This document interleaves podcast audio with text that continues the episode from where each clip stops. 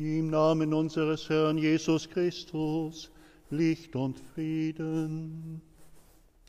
Verehrte liebe Zuhörerinnen und Zuhörer, liebe Freunde vom Rotenberg im Kasseler Norden, das hat es ja viele Jahre nicht gegeben. Seit Tagen fährt keine Straßenbahn und ist kein Bus in Kassel unterwegs. Doch man sagt, die 500er Linie aus Bad Wildungen würde es doch noch wagen, in die Stadt zu fahren und in den zugeschneiten Straßen in der Eiseskälte noch ein paar Leute von A nach B bringen.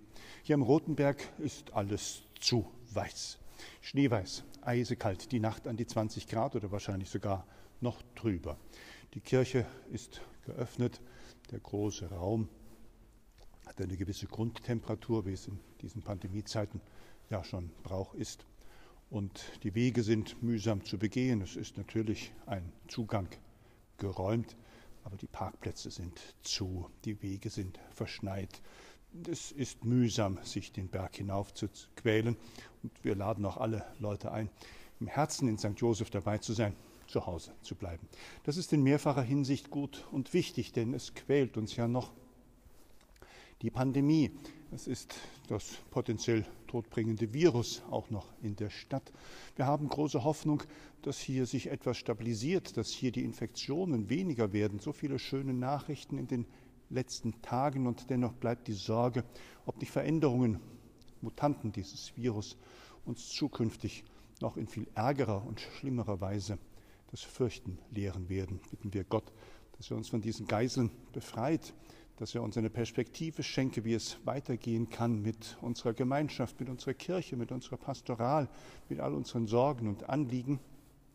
Und dass die Menschen zur Vernunft kommen, besonnen sind, dass sie eine Idee entwickeln mit den klügsten Köpfen zusammen, wie wir uns hier stabilisieren und organisieren können, wie wir auch zurückgewinnen, was uns als soziale Wesen ausmacht, das Miteinander und das Füreinander, das Zusammensein in Gemeinschaft, das Tanzen, Singen, Spielen lachen und fröhlich sein in geselligen Runden. Und ach, da fange ich bald an zu träumen. Lieber Gott, wir brauchen Ideen, wir brauchen Konzepte. Und wenn wir in unseren Kreisen über Pastoral und Gemeindebildung nachdenken und eine Zukunft für die ganze Kirche auch in dieser Stadt, dann ist das von all dem auch verantwortlich und muss von uns allen gestaltet und gemacht werden.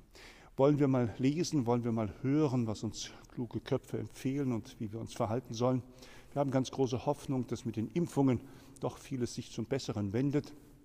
Was aber ist, wenn diese Impfungen nicht anschlagen, wie er hofft, wenn neuere und veränderte Virusgeschichten daraufhin nicht reagieren und wir schon wieder forschen und erfinden müssen, ja wir, die Leute, die das Abitur gemacht haben, die lange studiert haben, die sich die Nächte lang an den Schreibtischen, in den Laboren und in den Universitäten die Köpfe zerbrechen, dass da was wird. Bitten wir den lieben Herrgott um Trost, Beistand und eben Energie und Ausdauer für diese Leute. Wir wollen in dieser Woche noch den Bruder Arcadius feiern, daran erinnern, dass der Glaubens- und Märtyrer, der Glaubenszeuge und der Märtyrer aus der Reihe derer, die in den Wirren und Schrecken des Zweiten Weltkriegs und der nationalsozialistischen Diktatur den Glauben bewahrt und bezeugt haben und dafür auch als Blutzeuge haben in den Himmel gehen müssen, auch unsere Gebete erhört dazu aber am Freitag mehr.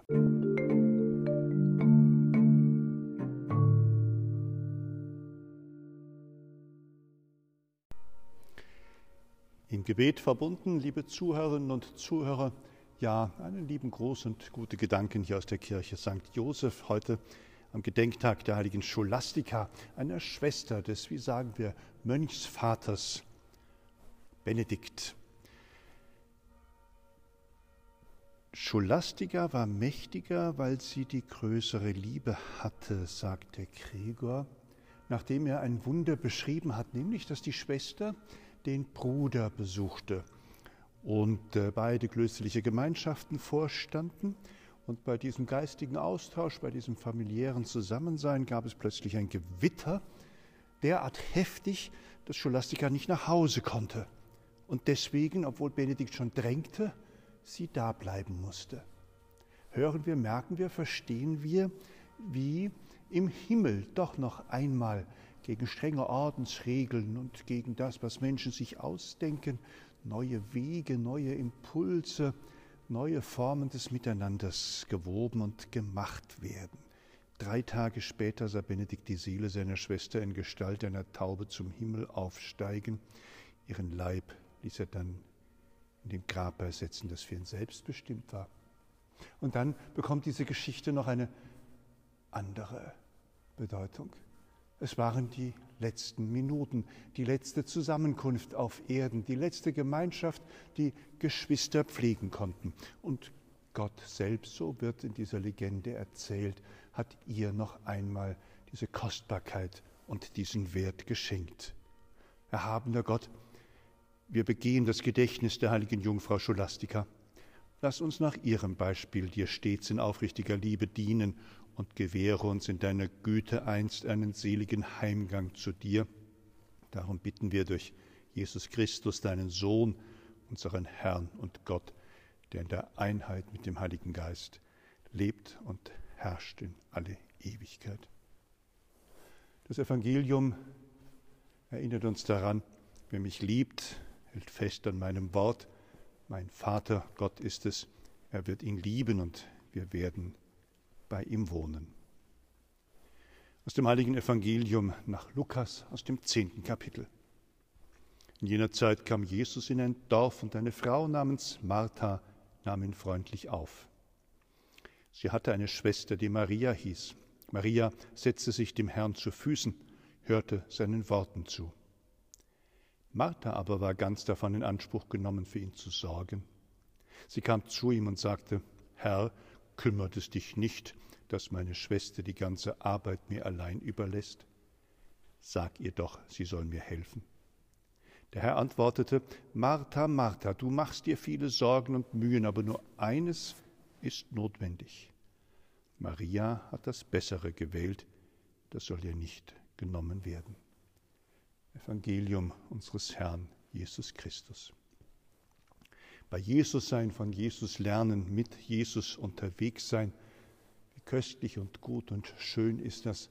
Und wenn Gastfreundschaft ein so hohes Gut ist, dass man alles stehen und liegen lässt, um mit dem Gast zusammen zu sein, von ihm zu lernen und sich inspirieren zu lassen, dann ist das auch ein Geschenk, das wir verstehen und begreifen, wenn wir im Alten Testament schon hören von Abraham, der in einer Erzählung ähm, auch Engel beherbergt hat.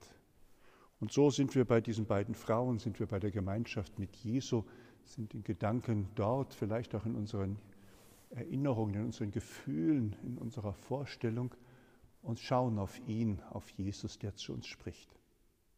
Am Ende dieser, des Impulses, dieser Gedanken, lade ich uns ein, auch das Vaterunser zu beten, vielleicht auch die Kerze wieder ans Fenster zu stellen und an all die Menschen in Sorgen und Nöten zu denken, in diesen kalten Winternächten, in dieser schweren Pandemiezeit, das Gebet nicht zu vergessen für all die, die da zu tun und zu schaffen und zu sorgen haben, das Gebet nicht zu vergessen für all jene, die in diesen Zeiten sterben müssen an diesen Krankheiten, die das Virus verursachen kann. Und ich möchte auch noch eine weitere Murmel in dieses Erinnerungsgefäß, in diesen kleinen Schaukasten legen, weil heute in Kassel der 126. Todesfall an Corona vermeldet worden ist. Herr, gib diesen Verstorbenen und allen unseren Verstorbenen die ewige Ruhe. Lass sie ruhen in Frieden. Amen.